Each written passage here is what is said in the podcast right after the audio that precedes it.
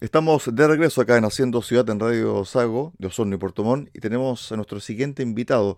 Lo decíamos al principio del programa, hoy la radio cumple 100 años y estamos con periodista, locutor, comunicador, una voz señera de la radiofonía chilena. Usted cuando lo escucha va a decir, esa voz yo la he escuchado alguna vez. Luis Schoener, ¿qué tal? Buenas tardes. Hola Cristian, ¿qué tal? Buenas tardes. Gracias por esa presentación. Eh, la verdad es que eh, eh, estoy muy feliz de, poder conversar con los auditores de la Radio Sago porque la Radio Sago fue aquella donde hace 70 años, y ustedes podrán sacar la cuenta, me paré por primera vez frente a un micrófono en un auditorium repleto de, de personas, de niños, de mamás, qué sé yo, a cantar en alemán en el programa 30 minutos con el tío Pino. Esto fue el año 52, yo estaba en, en jardín infantil, en kindergarten, en el colegio alemán, y desde entonces y hasta hoy, que tengo 75 años, yo sigo aferrado a lo que le llamamos el fierro en, en, en, jerga radial.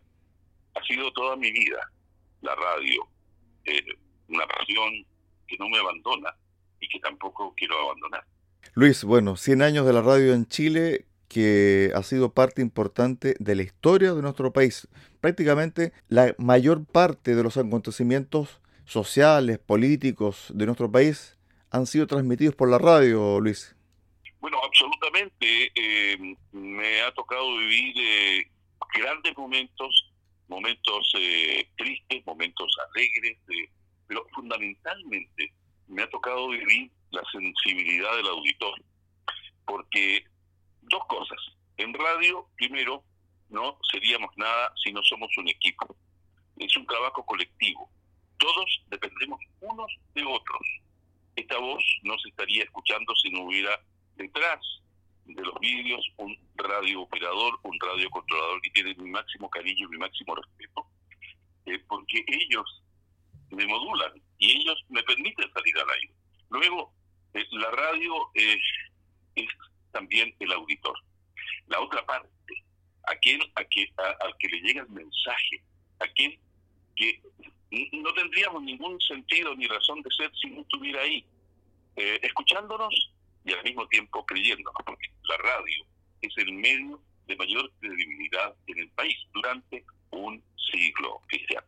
¿Alguna vez pasaste por los micrófonos de la radio siendo adulto? Me refiero a Osorno, Radio Sago Osorno. Sí, sí, claro.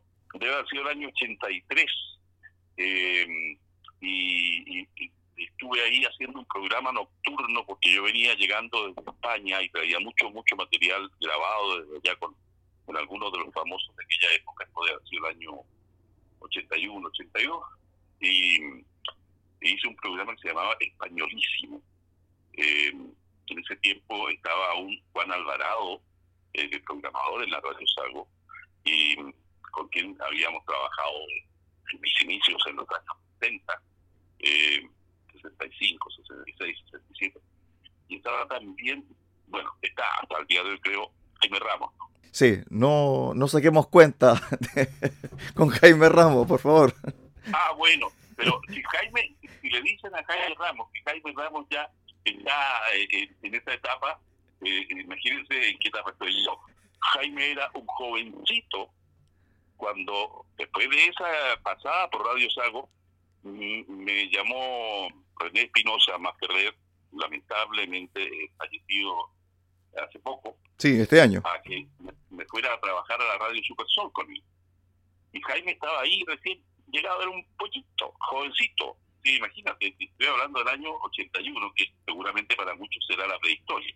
Así que no contemos la mía, por favor. bueno, Luis, estamos con Luis Schwaner, periodista, locutor, comunicador, en estos 100 años de la radio. El sur de Chile ha entregado grandes voces, Luisa, a, la radio chilena. Pero, por supuesto, decir, solamente voy a dar un, un ejemplo vigente hasta el día de hoy. Fernando Solís. Fernando es de Valdivia, gran amigo además. ¿eh? y, Fernando es tal vez la, mejor voz de Chile hoy en día. Luego, eh, diríamos, de Sorno mismo, yo recuerdo con mucho cariño a, Jaime Querés, eh, recuerdo a, mm, eh, se llamaba Carlos Torres. Locutores de los años 50, ¿ah? ojo, a Raúl Montesinos, a um, Freddy Juve, que salió de allá, ¿verdad? De la Radio Sago, eh, a la señora Emérita Bello de Otero, gran locutora, eh, a la señora uh, Araceli se llamaba, era su, su seudónimo, estaba en la radio de Exterior Ramírez, por donde también pasé. En fin, tantas voces y, sobre todo tanto cariño, tanto afecto, porque cuando uno es joven, muy joven, yo empecé ya profesionalmente a los 18 años ahí mismo en la Radio Salud, lo que recibes es lecciones con grandes voces, con grandes personas, pero al mismo tiempo recibes afecto, ¿no? Y eso se lleva siempre en el alma. Yo tengo dos nombres, Loti Bach. Por supuesto, la Loti, maravillosa, maravillosa, maravillosa. Raúl Matas nació en Lanco. Ah, claro, ah, claro, don Raúl nació en Lanco, pero él empezó a hacer radio en Santiago, ya eh, entiendo que estudiando, no sé si secundaria o en la universidad, y muy rápidamente se encontró porque era un hombre de grandes luces. Así es. También otra voz que marcó época acá en Radio Sago, Washington Muñoz. Ah, por supuesto. Washington Muñoz fue un gran colega. Mm, no sé eh, qué pasó después, si siguió trabajando en radio o no. A lo mejor ustedes tienen más claro su derrotero. Y si todavía está entre nosotros o no. Tengo entendido que está en Río Bueno. ¿Trabajando en radio siempre? Sí, sí. Yo conversé creo que hace como dos años con él. Si vuelves a tener un contacto con él, dale mis saludos con mucho cariño, por supuesto, lo recuerdo muy, muy bien. Fíjate, se me viene a, la cabeza, bueno, mi gran tutor de, de, la época de niño, porque hice radioteatro infantil también en la Radio Sago, por allá por el año 58, 59, el tío Pinocho, pues, ¿ah? el tío Pinocho, eh, la rea de la También está Agustín Nostroza, sureño. El tío Agustín, sí señor. Entiendo que era de Osorno, ¿no? Así es.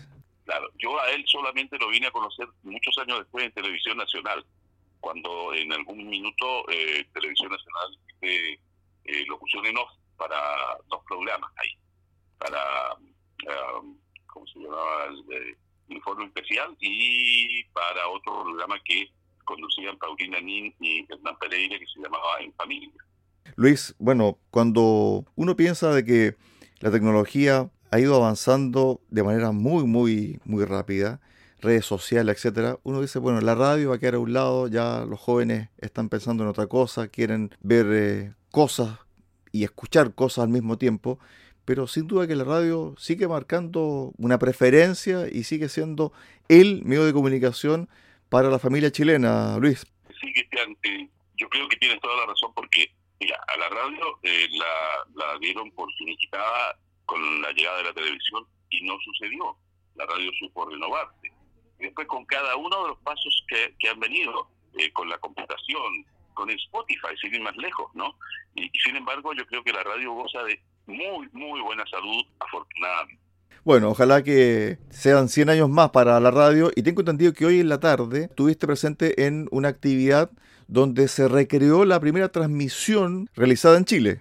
Sí, eh, una experiencia una experiencia increíble, una experiencia inolvidable que, que de verdad me, me conmovió porque con aparatos de la época, con los aparatos tecnológicos de la época, se reprodujo la primera transmisión del 19 de agosto de 2022 en el Museo de Ciencia y Tecnología, al que fui invitado en representación de mi casa radial actual, que es la Radio Universidad de Chile, donde ya estoy hace 21 años.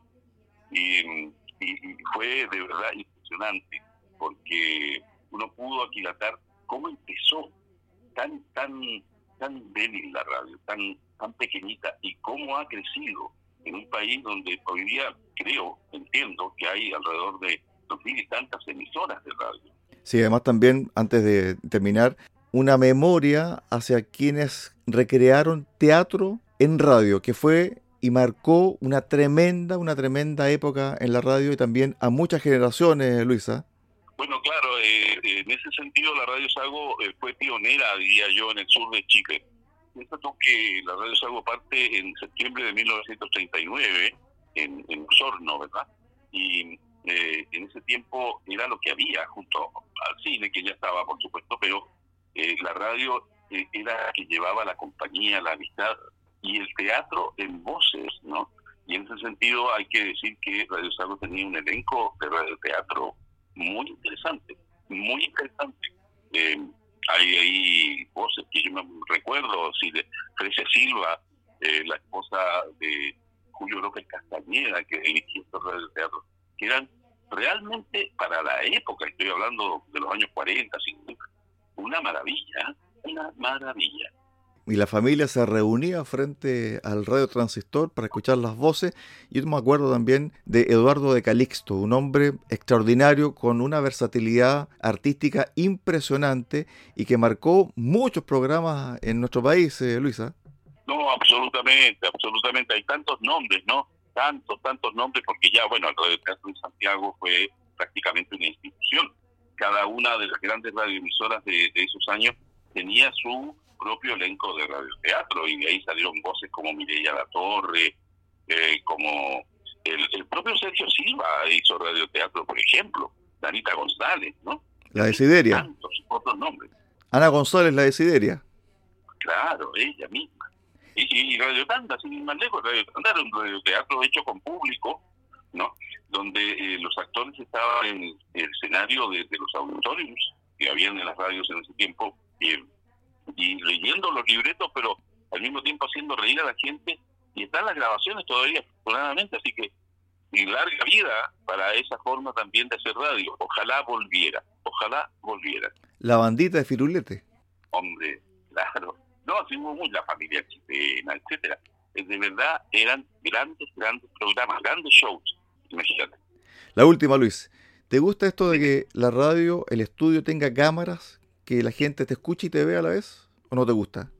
A ver, en principio me incomodaba. Eh, nosotros ya tenemos incorporado ese sistema. Eh, por ejemplo, te decía que luego yo tengo que salir al aire con noticias internacionales, porque soy además periodista y entonces soy editor internacional de, informaciones acá en la radio de la Universidad de Chile.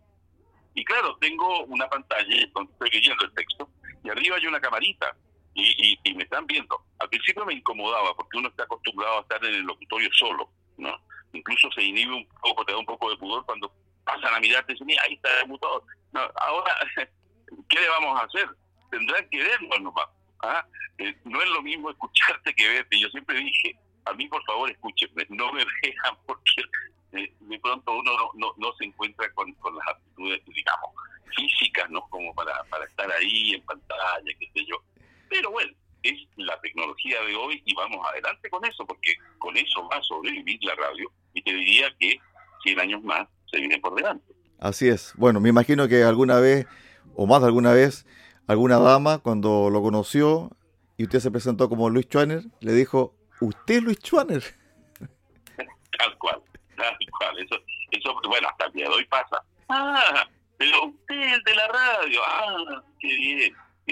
Ahora, déjame decirte una cosa. Es decir, también hice televisión propiamente tal, pero yo era un joven de 20 años, de 22 años, ¿no? En, en, Canal 13, durante tres años hice un programa que se llamaba Mundo, eh, no, se llamaba el Teleclub Juvenil. Y después hice otro otra temporada, me llevó ahí Ricardo García, otro gran hombre de radio, en el Canal 9 de aquella época que ese programa se llamaba Mundo Joven, pero siempre era en relación a, ser joven, ¿no? Y a presentar a, otros jóvenes y números musicales, etc.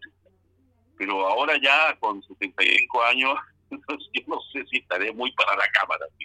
Estuvimos con Luis Schwaner, periodista, locutor, comunicador osornino, conversando, dialogando por estos 100 años de la radio en Chile. Gracias Luis, larga vida a la radio. Un abrazo.